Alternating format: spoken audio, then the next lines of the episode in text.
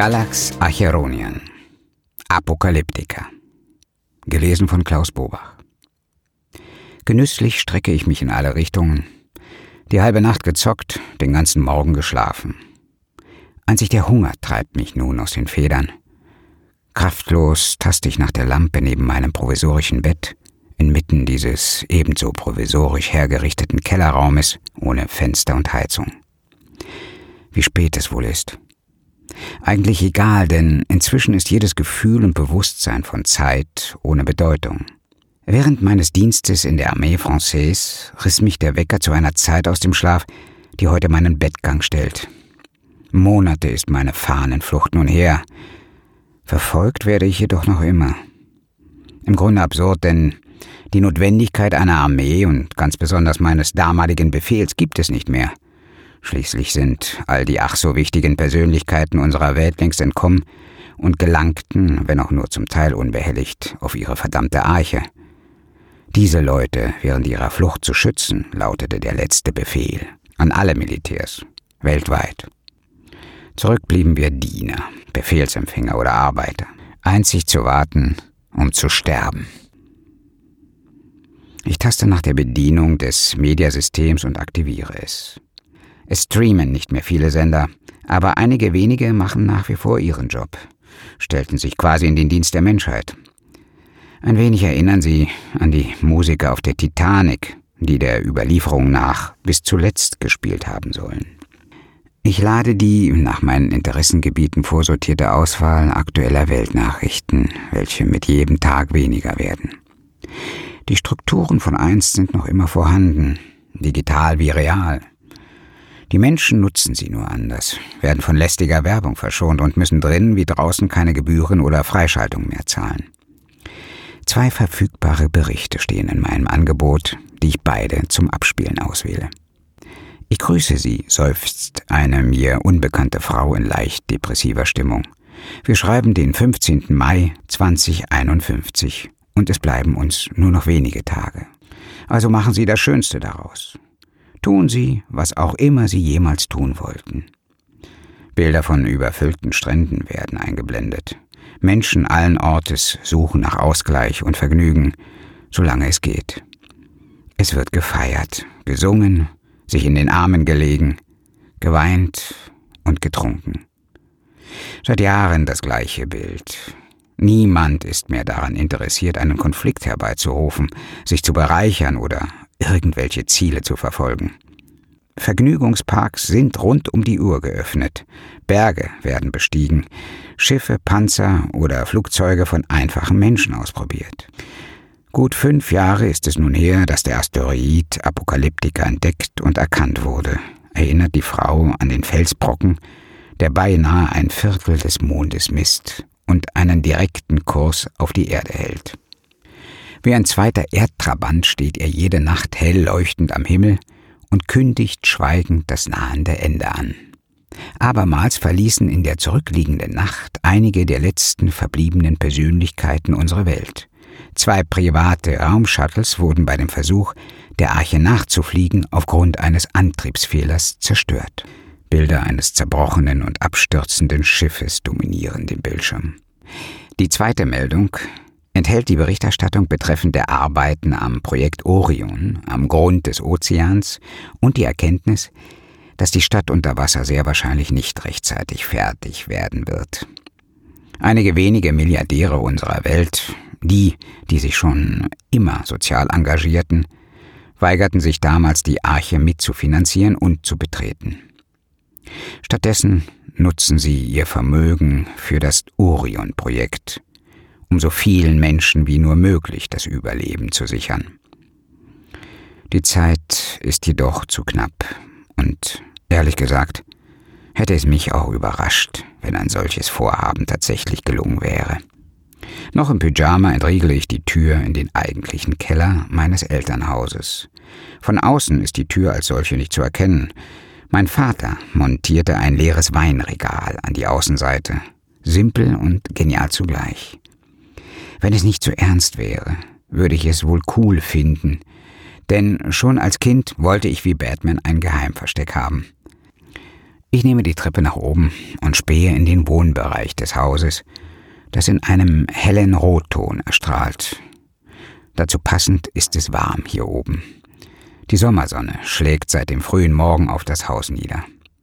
Rotbraune Vorhänge verdecken alle Fenster. Nicht wegen der Hitze, sondern um mich vor möglichen Augen und Sensoren zu verbergen. Zähne putzen, waschen mit von der Sonne gewärmtem Wasser und anschließend die Morgentoilette. In dieser Reihenfolge. Wasser sparen, wo immer es möglich ist. Mein nächstes Ziel ist die Küche im vorderen Bereich des Hauses. Bereits im Korridor höre ich Geschirr klappern.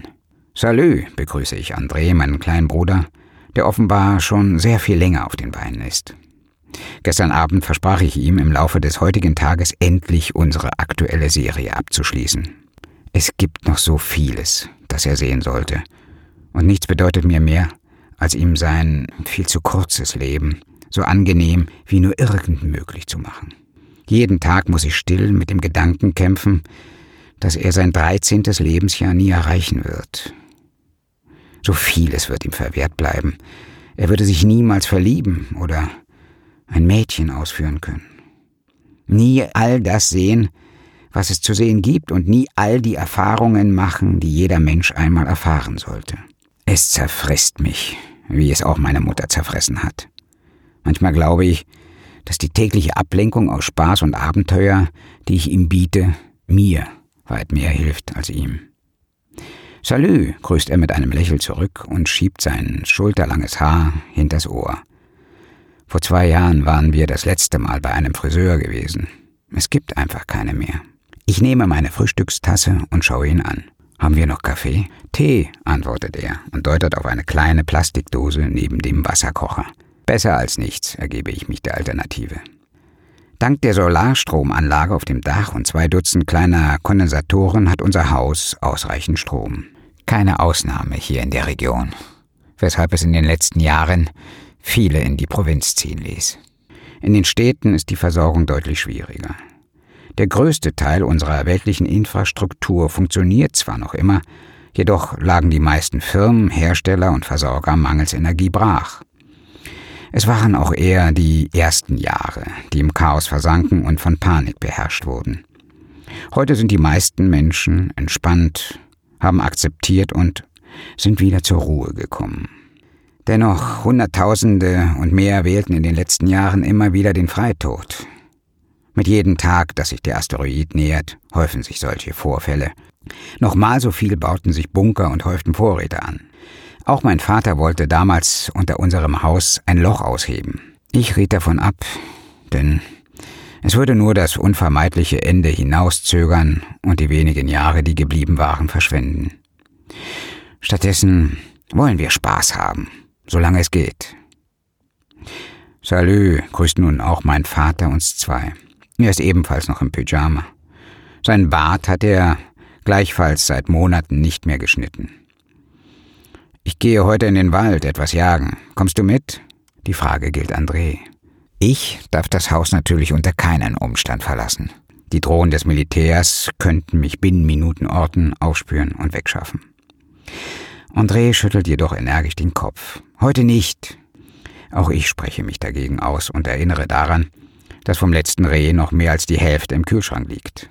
Unser alter Herr brummt nur, spart sich dieses Mal jedes weitere Wort über die angebliche, ihn so sehr traktierende Langeweile. Du kannst doch mitgucken, bietet André an und entblößt seine übergroßen Schneidezähne. Vater aber wehrt sofort ab. Nein, nein, ich genieße heute das Wetter. Er greift nach dem selbstgebackenen Brot, schneidet sich ein großzügiges Stück ab und reicht mir den Rest. Langsam schlurft er ins Wohnzimmer und aktiviert das dortige Mediasystem. Im Sammelmenü erscheint die Anmerkung der von mir bereits abgerufenen Inhalte. Du hast die Nachrichten schon gesehen? Ich nicke nur. Nichts Aufregendes. Orion wird nicht fertig und heute Nacht sind irgendwo zwei Shuttles abgestürzt. Vater zuckt mit den Schultern. Nur noch mehr Ratten, die das sinkende Schiff verlassen wollten. Ratten. Das war der einzig passende Begriff für diese Leute. Kaum dass der Asteroid damals erkannt wurde, vergaßen die führenden Köpfe unserer Welt all ihre Differenzen, packten gemeinsam ihre Reichtümer, um die Arche für sich und ihre Familien zu bauen. All das, bevor der Rest der Welt realisierte, was es wirklich bedeutet, wenn dieser Brocken mit der Erde zusammenstößt. Beinahe drei Jahre ließen sie dieses gigantische Fluchtschiff im Orbit zusammenstellen.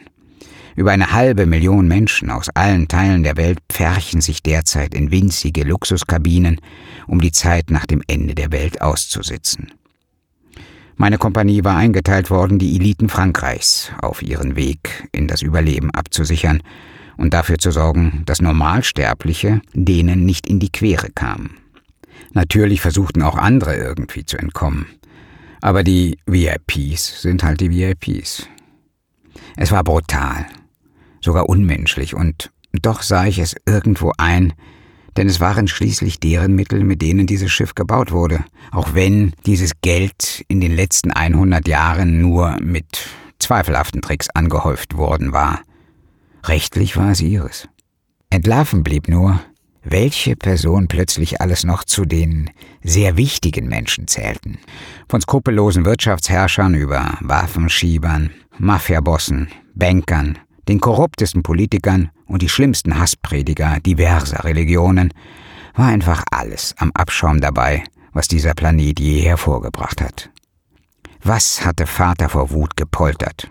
Zu Recht, denn es zeigte, wer unsere Welt stets regiert hat.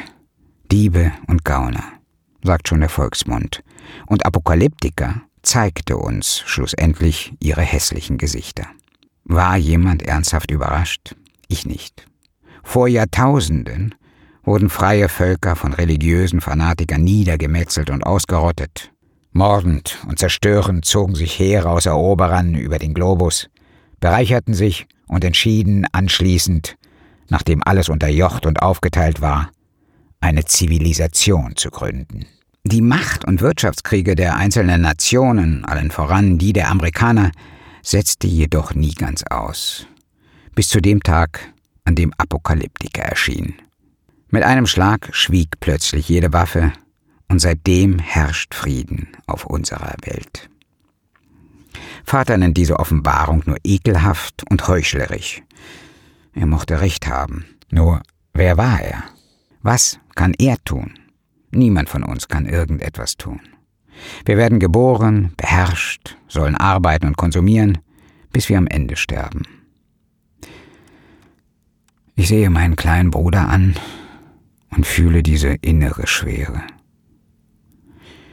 Meine Mutter verfluchte sich so oft, ihn geboren zu haben, nur um ihn einem solchen Ende auszusetzen.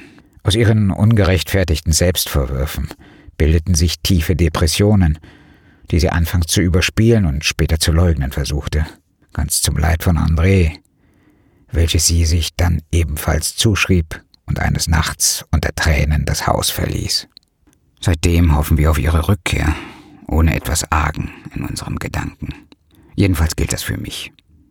Ich teile ihren Schmerz und verzeihe ihr, uns im Stich gelassen zu haben. Daher übernahm ich an ihrer Stelle die Fürsorge unserer Familie, in der wir still auf das Unabwendbare warten. Ratten, kichert André. Vermutlich werden Nagetiere überleben. Ich nicke. Je kleiner ein Tier, desto höher ist dessen Überlebenschance. Wenn das doch alles schon beschlossen ist, wieso versteckst du dich noch? fragte er etwas überraschend. André ist ein sehr kluger Junge, dafür, dass er nie eine Schule besucht hat. Ich streiche ihm über den wuscheligen Kopf und lächle. Das sind noch die Regeln der alten Welt. Mit dem Zucken meiner Schulter erkläre ich ihm die Fahnenflucht. Und deshalb ist es Hochverrat. Die Systeme werden mich bis zum letzten Tag suchen. Viele Tage sind es ja nicht mehr, brummt Vater, als er die Wetter-App über den Schirm anzeigen lässt. Ich halte für einen Moment den Atem an und blicke auf André herunter, der ebenfalls nur meinen Vater anstarrt und schluckt. Uns allen erreicht einmal mehr das Bewusstsein, dass es wirklich nicht mehr viele Tage sind, an dem die Sonne für uns scheint. André wird gewiss heute Nacht wieder Albträume haben. Ein schriller Ton dringt leicht unerwartet aus den Lautsprechern und greift nach unserer Aufmerksamkeit. Was war denn das? frage ich. Ein solches Signal hatte es nie zuvor gegeben. Das Auswahlmenü zeigt plötzlich bei allen Sendeanstalten dasselbe Thumbnail. Dieselbe Sendung auf allen Kanälen? Und das?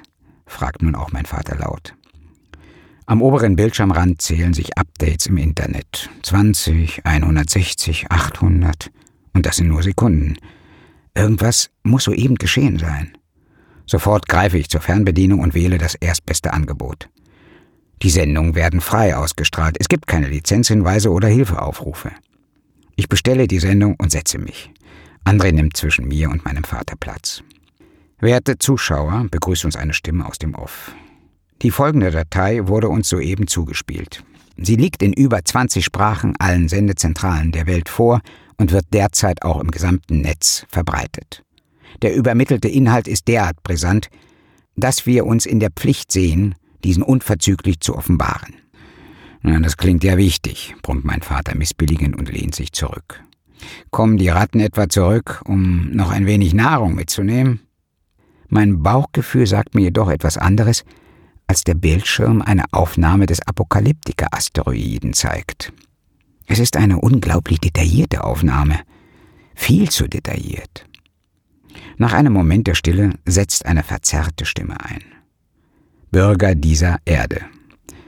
Die Darstellung des Asteroiden offenbart sich vor unseren Augen als ein Rendering. Wir sind eine weltumspannende Organisation, die vor über fünf Jahren diesen digitalen Asteroiden erstellt und in die Datenbanken aller Raumfahrtorganisationen und Beobachtungssysteme eingeschleust hat. Meine Augen weiten sich. In jeder einzelnen Station sind wir vor Ort vertreten, um die Daten aufrechtzuerhalten. Ich blicke meinen Vater an, der sich mit noch größeren als die meinen Augen vorbeugt. Was zur stößt er mit einem unterdrückten Husten aus. Der Sprecher setzt unvermindert fort. Der Grund, warum 2047 die von den USA eingesetzten Raketen den Asteroiden verfehlten, liegt daran, dass er nicht existiert. Der Unterkiefer klappt mir herunter. Vater schlägt die Hände vor seinen Mund reibt sich die Augen aus. André runzelt nur die Stirn. Der Bildschirm zeigt nun einen Satelliten, der der Erde einen steuerbaren Spiegel entgegenhält und ein zweidimensionales Hologramm des Asteroiden ausgibt, das sich zwischen Erde und Spiegel aufbaut. So simulieren wir die optische Darstellung von Apokalyptika. Die Stimme macht eine Pause, als wüsste sie, dass das eben Gesagte noch sacken muss. Es wird keinen Einschlag geben. Der Bildschirm zeigt nun die Arche, in der sich die derzeitigen Welteliten verkrochen haben. Niemand wird sterben, bis auf all jene, die sich die Güter unserer Welt angeeignet, dieses Schiff nach unseren Plänen konstruiert und anschließend bezogen haben.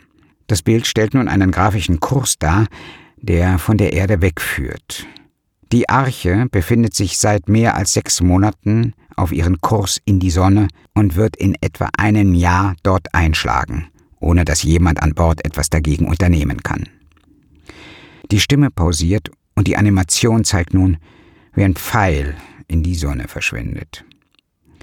Willkommen auf Erde 2, setzt der Sprecher fort. Beginnen wir von vorn, ohne aufgezwungenes Ungleichgewicht, ohne Kriege, ohne Raffgier, Notstände oder den Hass unserer Religionslenker. Eine Grafik baut sich auf und vergleicht den Reichtum Einzelner mit dem aller anderen Menschen. Dazu kommen Ausgaben für Kriege, deren Resultate, Umweltverschmutzung und wer sich an all diesem Leid bereicherte. Sie haben uns keine Wahl gelassen, setzt die Stimme nach und das Bild verbleicht. Zurück bleibt Schwärze. Die zivilen Opfer mit bedauernden Unterton setzt nun eine gleichfalls verzerrte Frauenstimme an. Dieser Scharade zur Befreiung der Menschheit bedauern wir sehr und möchten uns bei allen Hinterbliebenen entschuldigen. Eine neue Einstellung taucht aus dem Schwarz auf. Unzählige Personen, große, kleine, dicke und dünne, in dunklen Anzügen, stehen vor einem roten Vorhang und senken ihre maskierten Gesichter. Eine ganze Minute lang. Diese Chance forderte viele Opfer, fügt die zweite Stimme nach. Damit endet die Sendung. Mein Vater, der seine Frau und meine Mutter aufgrund dieses Fake-Asteroiden verloren hat, starrt stumm auf die Bildausgabe des Mediasystems. Was er wohl denkt. Auch ich, bis eben noch der Meinung, dass schon nächste Woche die Welt untergehen würde, stelle mir hunderte Fragen.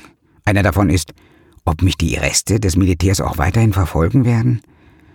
Gemeinsam schauen wir auf André, der bis heute unbescholten blieb, offenbar nicht sterben muss und eine einmalige Chance erhält, wie sie noch nie jemand zuvor auf dieser Welt erhalten hatte. Die Welt stirbt nicht? fragt er, als wäre etwas nicht in Ordnung, nachdem er meinen und Vaters Blick bemerkt hat. Tränen rinnen mir aus den Augen und ich schüttle langsam meinen Kopf. Das ist sie gerade, antwortet mein alter Herr und lächelt. Und du bist in eine neue hineingeboren. Er lacht auf und nimmt André und anschließend auch mich fest in seine kräftigen Arme. Ich ergebe mich meinen Gefühlen und werde mich der Herausforderung stellen, dieser neuen Welt angemessen zu begegnen, indem ich heute mit André nicht unsere Serien weitersehe, sondern ihm Lesen und Schreiben beibringen werde. Ebenfalls werde ich Vater helfen, Mutter wiederzufinden. Vor uns allen liegt das größte Abenteuer der Menschheit.